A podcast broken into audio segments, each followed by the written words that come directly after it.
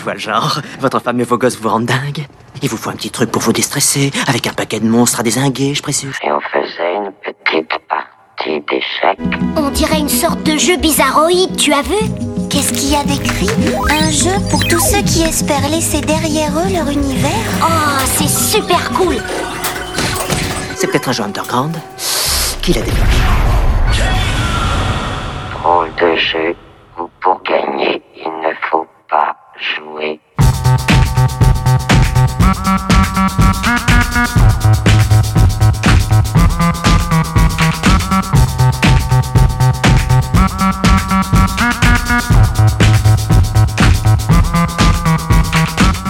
toutes et à tous et bienvenue dans Ludologie, le podcast qui parle du jeu sous toutes ses formes, jeux de rôle, jeux de société, euh, jeux vidéo. Et pour l'été, l'équipe de Ludologie vous propose d'écouter les conférences et autres tables rondes du festival Stunfest qui se déroulait du 18 au 20 mai 2018. Et tout de suite, on écoute tout ça ensemble. Eh bien, bonjour, euh, bienvenue pour cette première journée de euh, conférence du Stunfest. On va commencer avec une conférence euh, sur le travail social et les jeux vidéo, et les jeux même en général. Et du coup, je vais te laisser te présenter, Céline, un- petit peu brièvement. Donc, euh, donc effectivement, je m'appelle euh, Céline.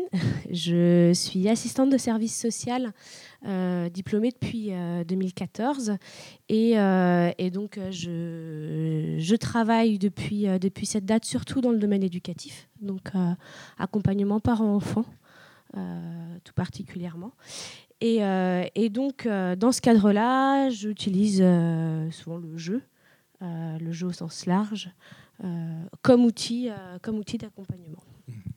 Bah, alors du coup, euh, comme j'ai eu un peu hein, l'occasion de jeter mes yeux sur ta préparation, on va commencer par une introduction, notamment avec des définitions, et notamment avec une euh, vision un peu plus claire de qu'est-ce que c'est que le travail social. Oui, puisque effectivement, avant de parler de pourquoi on utilise le jeu, c'est bien de savoir pourquoi on l'utilise. Enfin, donc un peu aussi la finalité de qu'est-ce que le travail social. Donc après, quand on parle de travail social, on parle euh, de réalités qui sont très différentes. Euh, déjà, euh, le, travail social, ça regroupe un nombre de professions assez importantes qui vont des éducateurs spécialisés, assistants sociaux. TISF, ce qu'on appelle TISF, donc des travailleuses, enfin des techniciennes d'intervention sociale et familiale, ce qu'on appelle aussi les familles d'accueil, enfin, dans, notre jargon c'est assistants familiaux, enfin voilà, il y a vraiment un, panel de métiers très divers. Et donc euh, les travailleurs sociaux interviennent auprès de publics euh, et, dans des institutions vraiment très très différentes, ça peut, aller dans les, ça peut être dans les hôpitaux, les prisons, euh, dans les écoles, dans l'enfance, dans des établissements pour personnes âgées ou pour personnes handicapées, enfin voilà, c'est vraiment très très large.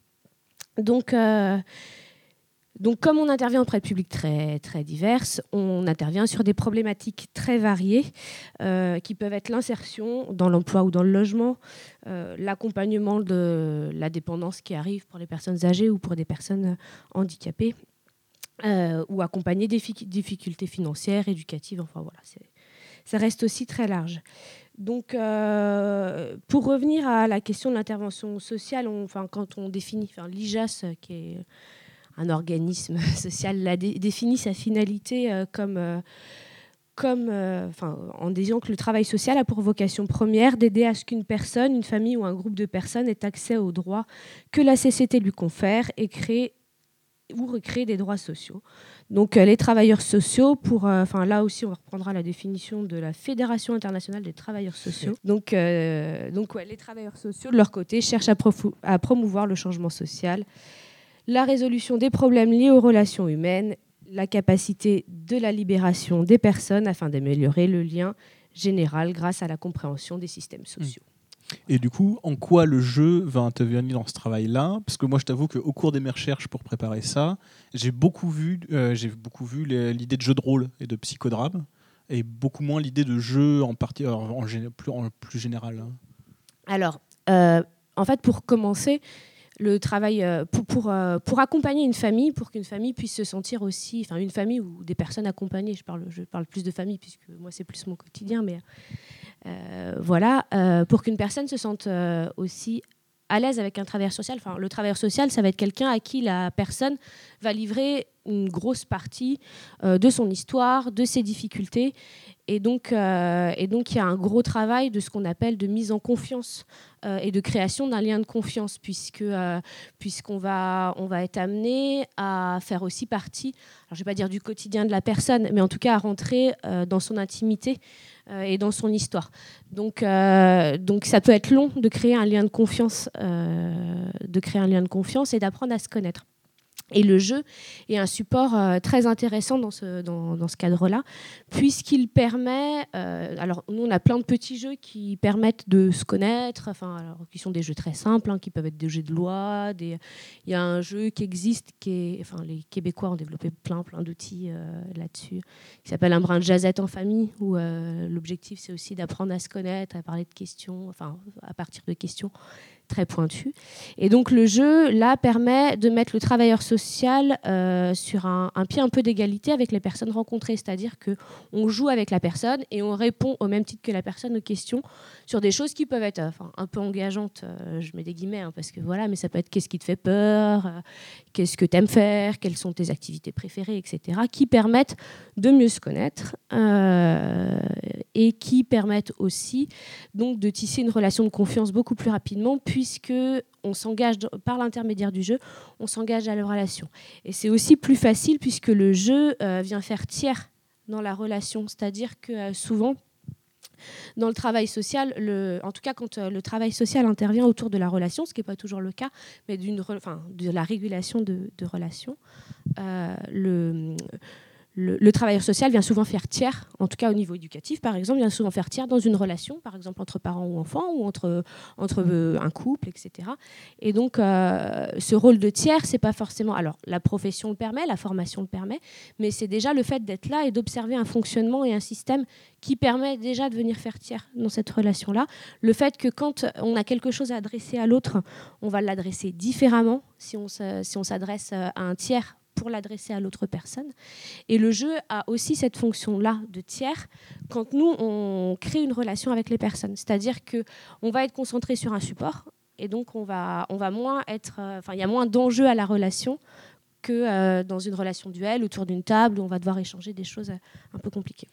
Et au-delà de, ce, de cette utilisation du jeu comme outil de mise en relation, est-ce qu'il y a des utilisations spécifiques du jeu dans le cadre de problématiques euh, que... Euh, euh, alors, ça va vraiment dépendre des objectifs qu'on va avoir dans le cadre de notre intervention. mais concrètement, effectivement, le, le jeu est... alors, c'est c'est un peu, un un peu compliqué d'en parler de manière très très générale puisqu'il existe vraiment un panel d'outils qui a été développé par par euh, soit des thérapeutes, soit des travailleurs sociaux euh, qui utilisent le jeu. Alors quand on parle du jeu, on parle surtout du jeu de société. En fait, euh, il y, a une utilisation du jeu vidéo, mais à la marge, qui reste encore très très à la marge, qui est utilisée dans le milieu du handicap. Pour, enfin, surtout, moi je l'ai surtout vu utiliser dans ce cadre-là, pour la mise en relation. Euh, mais qui est utilisé sur des petits supports, des applications, ce genre de choses, euh, mais vraiment à la marge pour le reste du travail social. Sinon, le jeu est vraiment utilisé effectivement, bah, donc ce que je te disais dans la mise en relation tout à l'heure, mais aussi euh, il peut être utilisé à viser, à viser un peu thérapeutique. Euh, et à visée de compréhension aussi. C'est-à-dire que, par exemple, euh, il y a des jeux qui existent, qui ont été développés par des hôpitaux, qui, euh, nous, nous permettent de travailler avec des enfants sur une pathologie du parent, par exemple. Qui va, qui va, qui vont, il y a des jeux de cette famille, par exemple, qui sont des jeux très simples, hein, mais qui vont reprendre, qui vont reprendre les différentes pathologies existantes, en fait, pour que les enfants puissent aussi avoir une meilleure compréhension de qu'est-ce que la pathologie de son parent. Donc ça peut être ça. Ça peut être aussi des jeux qui vont venir travailler des, problématiques très précises dans une famille, puisqu'on est amené vraiment à travailler sur des questions très, très diverses. Euh, par exemple, il y a des jeux qui travaillent sur le sommeil. Euh, c'est-à-dire qu'il y, a par exemple un jeu qui a été développé, qui, est accessible sur Internet, qui est assez intéressant, qui s'appelle Loup d'Ortu, qui, euh, permet, qui permet aux aux parents en fait de, créer un rituel avec son enfant autour de la question du sommeil. Euh, pour des enfants qui ont du mal à l'endormissement et des parents qui ont du mal à prendre du temps pour euh, créer, euh, en tout cas, ou mettre en place des rituels et qui est un jeu qui va, qui va venir poser l'enfant, en fait, qui va venir poser l'enfant et qui lui propose quelque chose d'un peu moins excitant que, que la télé, par exemple, ou voilà, qui, juste avant de dormir, peut être compliqué pour la, pour la mise en sommeil. Ça me permet de rebondir sur quelque chose que j'ai pas mal vu aussi dans les quelques articles que j'ai pu parcourir. C'est que dans le cas des enfants et des adolescents, j'ai vu une surreprésentation de l'idée de canaliser l'énergie et les émotions à travers le jeu. Du coup, comment est-ce que ça se passe? Est-ce que c'est vraiment quelque chose qui se retrouve dans vos pratiques? Ou est-ce que vous avez déjà aussi un panel plus large d'actions où vraiment le jeu est ciblé auprès des enfants aussi pour ça? Alors, euh, j'ai pas tout à fait, j'ai pas compris la dernière partie de ta question. La dernière partie de ma question, c'est si quand j'ai lu quelques articles universitaires, il n'y en avait pas beaucoup en fait sur le jeu et le travail social. C'était vraiment il y avait quelques rares articles et c'était beaucoup ciblé sur gestion des émotions et canalisation de l'énergie, en particulier des adolescents. Mais là, tu, tu m'as déjà l'air de présenter un panel beaucoup plus large que ça. Donc pourquoi est-ce que du coup, quand on a un discours sur le jeu et le travail social, ça se centre un peu là-dessus? Alors, parce que le jeu, traditionnellement, dans le travail social, est surtout utilisé, effectivement, sur, des questions qui peuvent, être, euh, qui peuvent être complexes à aborder avec des enfants. L'émotion, euh, en étant... Euh, est l'une des principales, enfin l'une des choses qui est le plus compliquée à aborder avec des enfants ou des adultes ou des adultes en difficulté. Et du coup, le jeu peut être un support intéressant. C'est aussi parce que souvent, euh, le jeu est utilisé. Bah, tout à l'heure, je parlais par exemple des techniciennes d'intervention sociale et familiale. Et souvent, en fait, pour une intervention euh, ce qu'on appelle une TISF, il y a un contrat qui est signé avec des objectifs de pourquoi ils interviennent euh, auprès de telle ou telle personne. Et donc, dans ce contrat-là, souvent, il y a la question, en tout cas quand il y a des enfants, de réussir à appréhender des règles par l'intermédiaire du jeu. Donc le jeu est souvent aussi une façon, enfin, est, souvent un support qui est utilisé pour permettre euh, d'appréhender des règles euh, et de les accepter et de les mettre en application et de pouvoir aussi identifier si l'enfant est en difficulté avec ça ou pas.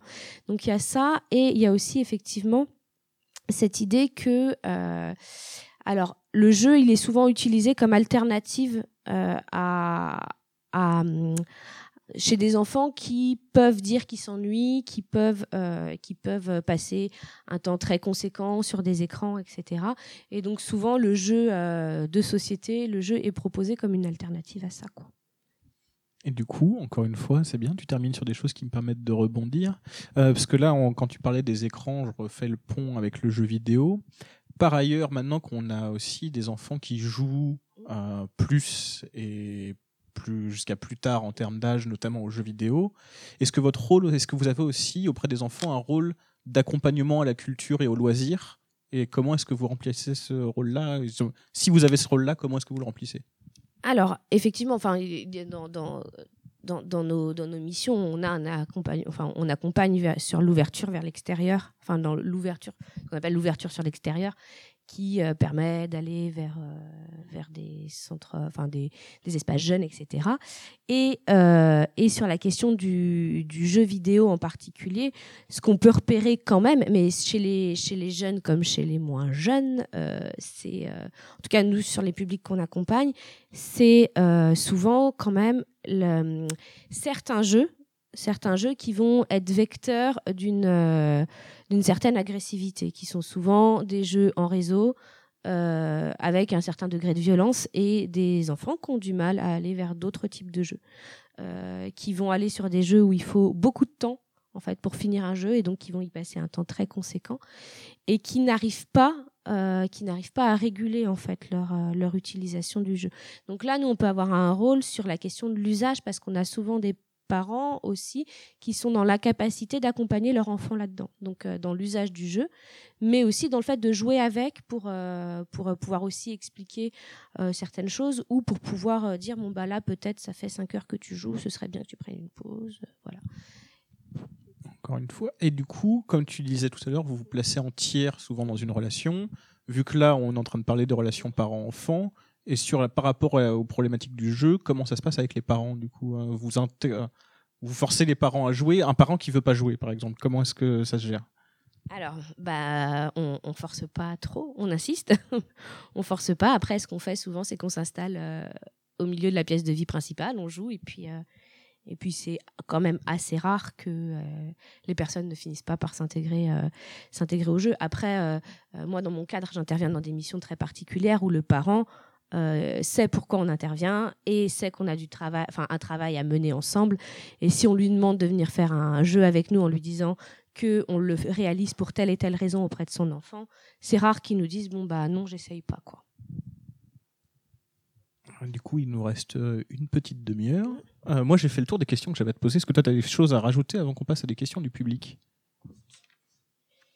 Si, bah parce que tu en as parlé tout à l'heure et on n'en a pas parlé du tout. Tu disais que ce que tu as vu, c'était beaucoup autour du jeu de rôle. Et euh, c'est pas pour rien, c'est aussi parce que ça, c'est un outil qui est quand même, euh, malgré tout, beaucoup utilisé. Euh, et, et qui est utilisé, euh, qu'importe le public. C'est-à-dire que l'un des objectifs du travail social, je le disais tout à l'heure, c'est de développer, alors, c'est, de développer ce qu'on appelle, enfin, en tout cas, l'autonomie de la personne, le, enfin, je vais utiliser des termes, enfin, le pouvoir d'agir. Donc, c'est, voilà, c'est, les termes un peu hésités dans le, dans, dans, la profession. Mais en tout cas, il y a besoin, enfin, on, est souvent confronté à des gens qui ont du mal à faire des choix pour eux, euh, que ce soit des enfants ou des plus grands. Et donc, euh, euh, mais ça peut être des petits choix ou qui peuvent être en difficulté pour, euh, pour identifier le fait qu'un choix qu'ils vont faire euh, va avoir une conséquence. Enfin voilà, ça peut être. Et, euh, et le jeu, notamment le. Et là pour le coup, le jeu vidéo peut être utilisé aussi, peut permettre de travailler sur cette notion de choix avec des enfants. C'est-à-dire que sur un jeu de rôle, qui soit, soit de plateau ou ou à, ou à l'écran, permet permet à l'enfant de faire une corrélation directe entre euh, le choix qu'il va faire et par exemple le développement de son personnage quoi. Et euh, le choix qu'il va faire et les, actions qu'il va mener et ce que ça va avoir comme conséquence dans le jeu. Après ça nécessite aussi d'être accompagné pour que l'enfant puisse faire cette relation là et ça nécessite aussi le, jeu n'est pas suffisant. Enfin je veux dire c'est un outil euh, au service de l'accompagnement qu'on peut mener. Mais le- souvent quand il y a cette difficulté là il y a aussi une nécessité euh, d'un accompagnement thérapeutique, enfin thérapeutique en tout cas euh, plus en profondeur, qui permet d'identifier ce qui vient faire frein en fait. Pourquoi, pourquoi, euh, pourquoi la personne n'arrive pas à faire ses propres choix. Après, on utilise aussi, et là c'est plus dans un travail, nous on l'utilise un peu, enfin au niveau du travail social. Après, c'est surtout du côté du soin que c'est utilisé. Euh, effectivement, le, la mise en scène, euh, la, le, fait, le fait de pouvoir euh, recréer des petites scénettes et de rejouer pour le coup des choses qui ont déjà eu lieu, voir comment on aurait pu se positionner différemment pour que ça change le système et la façon dont s'est passé tel ou tel événement. Donc il y a aussi cet aspect-là qui est hyper important dans, dans notre utilisation du jeu. Et euh, c'est aussi parce qu'elle a une, un- qu'elle répond à, un- à- à un de nos objectifs qui est souvent aussi euh, l'accès à l'autonomie pour pouvoir réélaborer ses propres choix, etc., que tu as surtout entendu parler de ce type de jeu. Est-ce qu'on a des questions du public? Bonjour. Euh, donc, euh, moi, ce qui m'intéresserait, c'est savoir si vous avez eu l'occasion euh, d'accompagner euh, un jeune, en fait, euh, qui était euh, addict au jeu. Enfin, euh, mais addict à un point euh, très significatif, on va dire. Et euh, je souhaitais savoir euh, quels étaient bah, les, les éléments que vous aviez mis en place pour, pour lui proposer autre chose que, que, que le jeu vidéo. Addict au jeu vidéo, je précise bien. Mm. Alors oui, j'en ai eu, j'en- ai eu quelques-uns. enfin, il y en a, il y en a. C'est une problématique qu'on peut rencontrer quand même régulièrement. Euh, souvent, d'abord, ce qu'on fait, c'est une espèce d'état des lieux. Enfin, ce qu'on essaie de mettre en place, c'est une espèce d'état des lieux de euh, de quels sont ses usages justement. Est-ce que c'est que le jeu vidéo ou est-ce que euh, par l'intermédiaire, euh, parce que souvent les parents nous disent ils jouent beaucoup et quand on creuse, on se rend compte qu'il n'y a pas que du jeu, qu'il y a aussi une utilisation accrue d'internet et qui peut euh, qui peut aussi être positive. Enfin, il y y a aussi des jeunes qui, qui utilisent beaucoup euh, euh, des chaînes YouTube, etc. pour créer. Et donc, euh, c'est important déjà de faire un état des lieux de l'usage en fait que le jeune a d'internet parce que souvent les parents se font une image un peu déformée de l'usage qu'il en a pour pouvoir aussi valoriser auprès du jeune euh, ce qui peut aussi pour lui à des moments donnés euh, lui permettre d'être en lien avec d'autres et ce qui peut des fois l'enfermer euh, l'enfermer un peu. Après, ce qu'on essaie de mettre en place quand c'est quand c'est vraiment dans des dans des dans des dans des proportions importantes, c'est qu'on a mis, enfin en tout cas moi j'avais mis en place des actions en partenariat avec des espaces jeunes ou des ludothèques euh, où en fait on nomme aux jeunes qu'il peut, euh, peut retrouver l'univers qu'il a euh, sur des jeux vidéo, mais dans des espaces physiques où il va rencontrer des personnes et il va jouer avec des personnes qu'il rencontre vraiment, euh, que ce soit d'ailleurs à des jeux vidéo ou à des jeux des jeux de société. Et donc, on, a mené des actions où on va concrètement avec les jeunes. Sur, sur, des espaces, sur des espaces jeunes, sur des ludothèques, et ensuite on les invite à y revenir, ce qui leur permet souvent en fait de s'inscrire dans ces espaces-là. Alors ça règle pas le problème définitivement parce qu'en fait pour régler le problème, il faut aussi à un moment donné un positionnement parental. Euh, et donc il y a aussi l'accompagnement parental pour que les parents puissent aussi euh, bah, aider, aider leur enfant euh, à pouvoir aussi se, se limiter. Quoi. Il y a une approche spécifique de l'accompagnement parental sur la question du jeu excessif? Ou pas de? Pas vraiment? Je pense que ça dépend des pratiques, parce qu'aussi on a des pratiques très différentes les uns des autres. Euh, euh, il y a souvent, euh, enfin mal, malgré tout, et c'est un peu dommage, souvent on doit, on doit conseiller ou en tout cas parler avec les parents à un moment donné de la question de la contrainte. C'est-à-dire que que quand on est dans des degrés de jeu hyper importants, euh, s'il n'y a pas euh, la box qui coupe à telle heure, euh, et eh ben l'enfant va continuer à jouer euh, deux, trois heures de plus. Enfin, même si le parent vient vérifier, etc., il va se relever dans la nuit pour jouer. Etc. Donc euh, ça, c'est des choses qu'on doit aborder avec les parents et avec les enfants pour que ce soit négocié aussi, quoi, et que ça génère pas de la frustration et, enfin, enfin en tout cas de la, de la trop de tension familiale, quoi, autour de cette question, parce que ça peut générer pas mal de de tension. Quoi.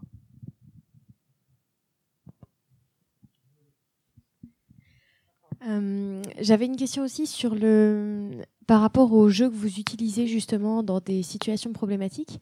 Est-ce que c'est systématiquement des jeux adaptés qui ont été conçus par des équipes euh, voilà spécifiques pour du coup répondre à des questions et des problématiques spécifiques ou est-ce que vous servez aussi parfois des jeux qui sont déjà connus euh, par les par les personnes qui sont dans une situation euh, difficile pour justement que la personne soit déjà familière avec un univers et ne soit pas enfin quelque part qu'il y ait déjà une, confiance par là qui soit installée?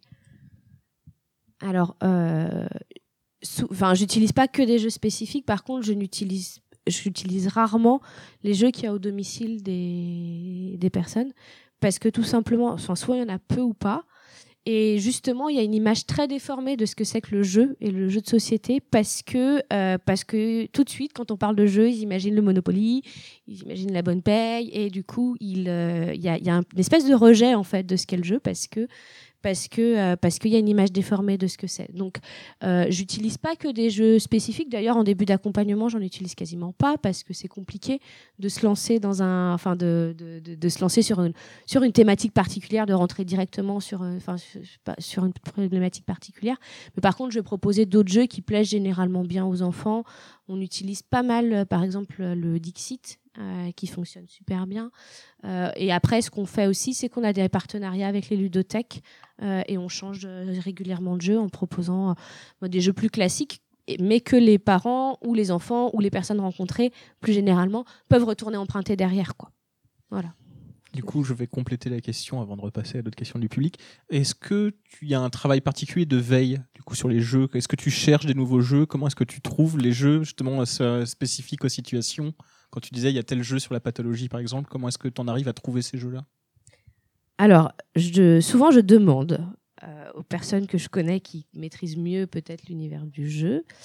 Euh, je peux demander à la ludothèque également sur des choses très précises. Euh, après, sur des questions de jeux plus thérapeutiques, enfin thérapeutiques, euh, je mets plein de guillemets parce que c'est pas, enfin, voilà, en tout cas, de jeux d'accompagnement spécifiques. Euh, là, je vais, je vais, je vais faire des recherches. Par exemple, euh, récemment, j'ai dû rechercher des jeux pour aborder la question de la nutrition. Euh, et c'est compliqué à trouver. Donc euh, j'ai appelé une diététicienne pour savoir quels outils elle, avait- elle avait, quel jeu il utilisait, voilà. Donc euh, ça va passer, ça va être, ça va dépendre en fait de ce que je rencontre comme problématique. Et à partir de là, on va essayer, de construire. Bonjour. Alors, on, parle beaucoup de jeux dans le travail social et notamment là ce que tu disais sur le Dixit.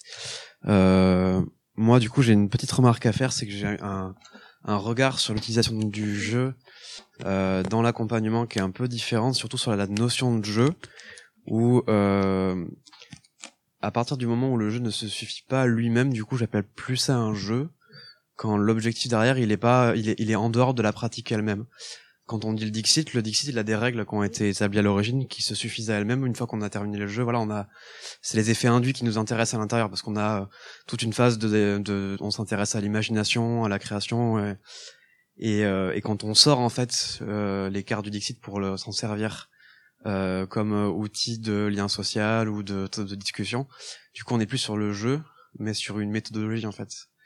Et du coup, il y y a comment dire une une, euh, une frontière en fait entre les deux qui peut se créer euh, parce que le jeu en fait réellement se suffit à lui-même dans la pratique. Alors après, euh, moi quand je l'utilise, je l'utilise en tant que jeu. hein. Je l'utilise pas, j'utilise pas les cartes pour faire du photolangage ou voilà, je l'utilise en tant que, en tant que Du photolangage. du photolangage. Enfin, le photolangage, c'est pour faire parler de l'émotion, en fait. Tu vois, tu vas avoir une, euh, une palette de photos qui vont essayer de, l'émotion, de ton état d'esprit, etc. Tu vas demander, tu vas poser une question en demandant aux personnes de choisir une photo ou euh, une image qui correspond, euh, qui, répondra à la question pour lui ou elle, et ensuite la personne va euh, parler euh, parler d'elle à travers euh, euh, l'image quoi. Et, euh, donc non, enfin euh, il y a beaucoup de jeux qu'on utilise en tant que jeu, mais qui derrière servent effectivement de support à la relation. Mais euh, parce que souvent aussi, euh, j'en ai peut-être pas parlé, mais on euh, quand euh, quand je, je parlais de la, de la, de la du fait de- d'entrer en relation, euh, souvent aussi les personnes qu'on rencontre ont des liens un peu distendus les unes avec les autres. Et, euh, et c'est aussi venir réintroduire des pratiques communes et de réussir à se retrouver autour de, de, de choses communes. Et le, le jeu de société par exemple c'est pas quelque chose de trop engageant. Ça nécessite pas la, la voiture pour sortir. Ça nécessite pas nécessairement de frais supplémentaires. Et donc euh, on, on essaye aussi d'inciter et d'inviter les personnes à pouvoir le faire quand c'est des supports qui leur conviennent quoi. Euh, J'ai l'impression que depuis le début, on est pas mal dans des situations où c'est plutôt euh, les adultes qui sont demandeurs de mise en place de voilà de ce genre de. Est-ce qu'il y a déjà eu le cas euh, d'enfants qui sont euh, qui sont dans des situations compliquées, familiales ou autres, hein, et qui demandent du coup justement l'intervention, euh, bah, votre intervention par exemple, et notamment autour du jeu avec lequel peut-être ils se sentiraient plus à l'aise ou. Alors, dans le cadre des enfants qu'on rencontre, parce qu'on les connaît déjà avant de leur proposer euh, ce genre de support, pareil pour les parents, euh, c'est souvent les jeunes qui sont plus partants pour jouer que les parents. hein. Enfin, faut, faut être, euh, faut être honnête aussi. Hein, c'est pas. euh, euh, et effectivement, eux, c'est- enfin, c'est des choses qu'ils peuvent nous demander régulièrement et de plus en plus. Dans le travail social, on utilise deux outils, enfin ce qu'on appelle, enfin deux outils qui sont l'intervention individuelle auprès des familles et l'intervention collective. Euh, L'intervention collective qui est quelque chose qui prend de plus en plus de place dans l'accompagnement qui est plus un travail de groupe, euh, enfin voilà. Et, euh, et donc, dans le cadre de l'intervention collective, nous, ce qu'on met en place, c'est qu'on on, on construit avec les personnes du groupe ce qu'on va faire. Donc, on, on se réunit, on discute, on voit ce qu'on met en place. Euh, Deux secondes. Intervention collective, c'est avec plusieurs enfants ou c'est avec la famille Ça euh, dépend. D'accord. Ça dépend. Ça peut être parent-enfant, ça peut être enfant, ça peut être. Enfin, de toute façon, c'est c'est un- une modalité d'intervention qui est utilisée auprès de tous les publics, Euh, que ce soit, enfin voilà, enfants, adultes. Et donc, euh, et donc l'intervention collective, on la construit. Donc, quand on a des groupes d'enfants ou de jeunes, c'est une demande souvent de leur part de pouvoir faire des choses, de dire, bah, nous, on aimerait commencer par une matinée jeu euh, pour se connaître. On aimerait derrière faire un escape game. On aimerait, voilà. C'est souvent une demande qui part des enfants. Et, euh, et une fois que les parents l'ont pratiqué, souvent eux finissent par le demander aussi. Voilà. Mais faut qu'il y ait déjà eu euh, de la pratique un peu avant. Bonjour. Euh, moi, la question que je me posais, c'était au niveau du, euh, du jeu, du type de jeu. C'est-à-dire que est-ce que euh, c'est assez défini ou est-ce que c'est vague dans le sens où est-ce que le fait que ce soit un jeu suffise? Est-ce qu'il y a des types de jeux appliqués à chaque situation presque? C'est-à-dire tel jeu pour tel type de situation euh, Est-ce que ça peut être sur le sujet du jeu ou même le... Par exemple, il y a des jeux qui sont plus en opposition, d'autres plus en coopération? Euh, voilà, est-ce qu'il y a cette dimension-là aussi où à chaque situation ça va vraiment être très spécifique ou est-ce que le simple fait que ce soit un, jeu peut, euh, peut en soi aider? Alors, il y a des jeux qu'on va quasi systématiquement utiliser. Quand je parlais tout à l'heure de mise en relation, il y a les jeux de mise en relation qu'on utilise, on utilise quasiment toujours les mêmes, puisqu'on connaît pas trop les personnes quand on quand on les utilise. Quoi. Après, effectivement, quand on commence à utiliser euh, le jeu au service de l'accompagnement, euh, on va plus réfléchir à ce qu'on utilise. Par exemple, euh, dans une fratrie où tu aurais des difficultés euh, euh, justement euh, d'entente, etc., on va privilégier des jeux de coopération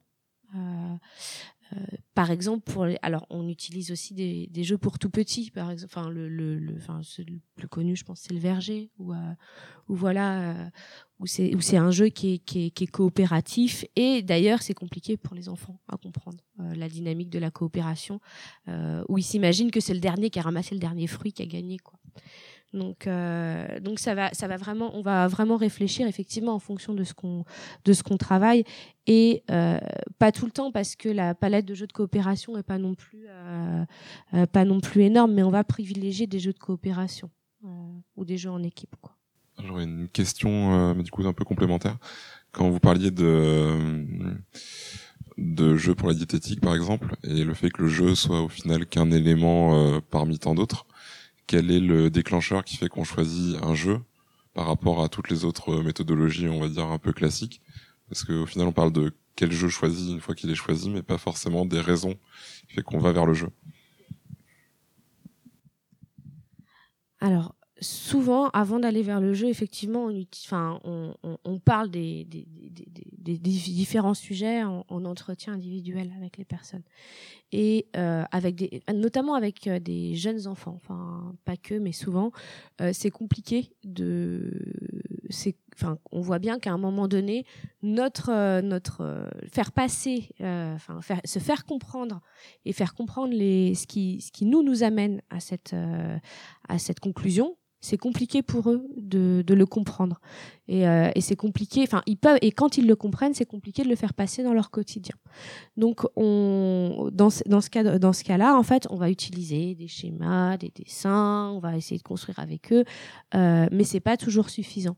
Et c'est dans ce cadre là qu'on va soit utiliser le jeu et j'en ai pas parlé on peut aussi utiliser le livre euh, après, le livre est moins interactif et du coup euh, génère souvent moins de, enfin moins interactif euh, avec euh, avec l'autre, etc. Et génère moins de, enfin les enfants vont être moins demandeurs de recommencer quand ils vont s'en, quand ils vont en sentir l'utilité. Tout à l'heure, par exemple, je parlais d'un d'un jeu sur le sommeil euh, où par exemple les enfants, certains demandent du coup maintenant à leurs parents quand ils se sentent le soir un peu trop excités ou qu'ils ont peur, voilà, de pouvoir y jouer pour se rassurer. Et donc, euh, et, et, et c'est, alors certains le font avec les livres, mais le fait d'avoir euh, une palette de d'outils à proposer, ça permet aussi de s'adapter aux, aux, réalités, aux envies de chacun. C'est-à-dire que si un enfant ou une personne est plus à l'aise avec un livre, un autre va être plus à l'aise avec un autre type de support. Quoi. Et ça, on va effectivement essayer de l'évaluer. C'est pas, on va pas systématiquement mettre en place le jeu dans le dans l'accompagnement individuel. Dans l'accompagnement collectif, on l'utilise quasi systématiquement parce que c'est quand même un outil qui permet de rentrer en relation plus facilement, puisqu'on est aussi en lien avec des gens qui sont euh, généralement en difficulté pour rentrer en lien les uns avec les autres, quoi. Euh, bonjour. Euh, je voulais savoir, vous avez dit tout à l'heure que le jeu vidéo était donc euh, utilisé à la marge, évidemment. Euh, J'aurais voulu savoir bah, déjà quel jeu, si vous avez deux trois exemples d'utilisation, et quel avantage vous trouvez aux jeux vidéo par rapport aux autres pratiques ludiques, enfin avantage ou inconvénient, à l'inverse? Alors moi, je, je- je joue peu aux jeux vidéo avec les enfants, hein, puisque ils y passent déjà énormément de temps avant que j'arrive. euh, donc, si... alors je l'ai fait, mais sur des jeux, euh, sur des jeux assez, euh, sur des courses de voiture, ce genre de choses, euh, sur des débuts d'accompagnement où j'avais du mal, où, où l'enfant avait du mal à parler avec moi, et donc euh, s'asseoir pour jouer permet, euh, permet de pas se regarder, euh, permet et permet d'échanger. Euh, après, des, de, de ce que de, de des jeux des jeux que je peux conseiller au niveau vidéo, ça va être euh, ça va vraiment alors enfin je je vais pas faire de, pub mais euh, on, on conseille plutôt euh, euh, des supports des supports Nintendo pour les enfants en fait qui sont plus plus enfin plus plus familiaux en fait généralement. Et et et pour et pour les pour les jeunes on va plus essayer aussi de conseiller des alors je sais pas des jeux type euh, type Skyrim ce genre de choses quand on essaye de développer ben, ce que je parlais tout à l'heure sur la construction d'un personnage. Enfin voilà. Euh, et des choses qui sont on essaye de mettre surtout à l'écart. Des jeux qui sont très représentatifs de la réalité quoi pour des enfants qui ont du mal enfin pas pour tous on va pas dire à tout le monde euh, joue pas à tel ou tel jeu euh, c'est c'est enfin c'est trop violent etc mais il y a certains il y a certains enfants qui ont du mal quand même euh, à faire la différence euh, entre ce qui tient du du, du jeu ou de la réalité puisque voilà et donc là on va leur conseiller des jeux vraiment plus plus comment dire plus fantastiques ou en tout cas plus où, où la où la où la distinction peut se faire vraiment plus facilement quoi. Je rebondis, je sais pas pourquoi c'est cette question-là qui m'a fait euh, penser à une autre question. Euh, là, de tous les jeux dont on a parlé, on a parlé de jeux de plateau, jeux vidéo, on a un peu exclu les jeux sportifs. Donc ça, c'est plus des questions qui vont concerner les interventions collectives, je pense. Comment est-ce que, encore une fois, tu choisis quel, type de sport va être adapté, etc. Est-ce que c'est uniquement la demande des groupes, comme c'est construit avec euh, les groupes? Pas que. Il y a des jeux, enfin des jeux. C'est pas des jeux du coup, c'est des pratiques sportives. Non, voilà. Bah, euh, par exemple, euh, par exemple, on a observé quand même que l'escalade, c'est un support qui est hyper intéressant. euh, parce que souvent ça nécessite de la coopération, ça nécessite de se faire confiance, et donc c'est hyper intéressant en termes de dynamique de groupe.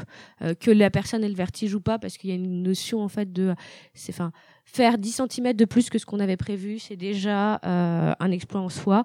Donc euh, donc c'est un support qui est assez intéressant. Donc des supports comme ça, on va pouvoir les proposer régulièrement parce qu'on a observé que en tout cas généralement quand on l'utilise euh, ça, ça a toujours des effets qui sont assez intéressants. Après, après le, pour le reste, c'est ce que je disais effectivement tout à l'heure, c'est des choses qui sont plus construites ensemble et où effectivement euh, on essaye parce que pour le coup là pour le moi je me suis pas encore lancée là-dessus euh, sur la question enfin au niveau du jeu de lancer enfin de se lancer dans des jeux où on, construit les règles ce qui est aussi intéressant en termes euh, euh, ce qui est aussi intéressant en termes de justement quand je parlais de développement de l'autonomie de pouvoir repérer comment fonctionne un système de voir euh, qui prend plus la parole ou pas voilà ça donc ça ça je l'ai je l'ai peu fait au niveau du jeu je le fais plus au niveau de l'action collective de de construire euh, tout effectivement avec euh, les une famille les jeunes etc et euh, et de et donc réussir à construire les règles du groupe ensemble par exemple ce qui permet ce qui permet d'aborder la question du fonctionnement, comment on peut fonctionner ensemble, etc. Et qui généralement, en tout cas dans un groupe, fait que quand on a élaboré les règles ensemble, on n'a même plus besoin de les reprendre nous-mêmes puisque l'ensemble des personnes qui les ont élaborées euh, se les ont appropriées et puis que c'est pas à nous de venir dire t'as pas respecté telle règle qu'on avait fixée, c'est les autres qui vont dire attends on avait on avait s'était mis d'accord là-dessus ensemble donc euh, voilà.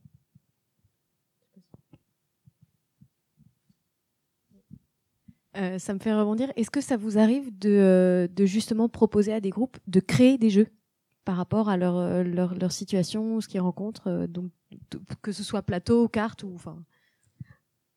Alors, pas jusqu'ici. Jusqu'ici, je l'ai pas fait. En fait, c'est ce qu'on leur propose de créer, ce que je, enfin, c'est ce dont je parlais tout à l'heure aussi, c'est-à-dire c'est des choses, euh, enfin, c'est des, c'est des supports qui sont prévus pour ça. Euh, par exemple, euh, des, des, des jeux de figurines euh, où on va leur demander de remettre en scène quelque chose, où là ils vont avoir, euh, ils vont avoir une incidence sur ce qui va se passer et c'est eux qui vont choisir ce qu'ils vont mettre en place, etc.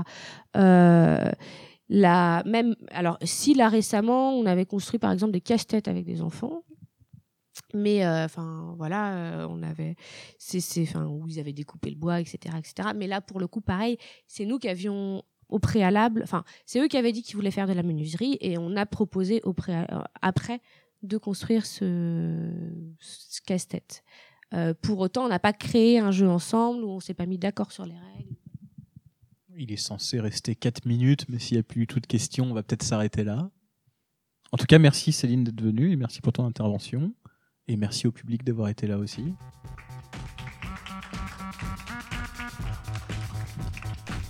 Et voilà, c'est terminé pour aujourd'hui. C'était une conférence ou une table ronde qui se déroulait dans le cadre du Stunfest le 18, euh, 19 et 20 mai 2018.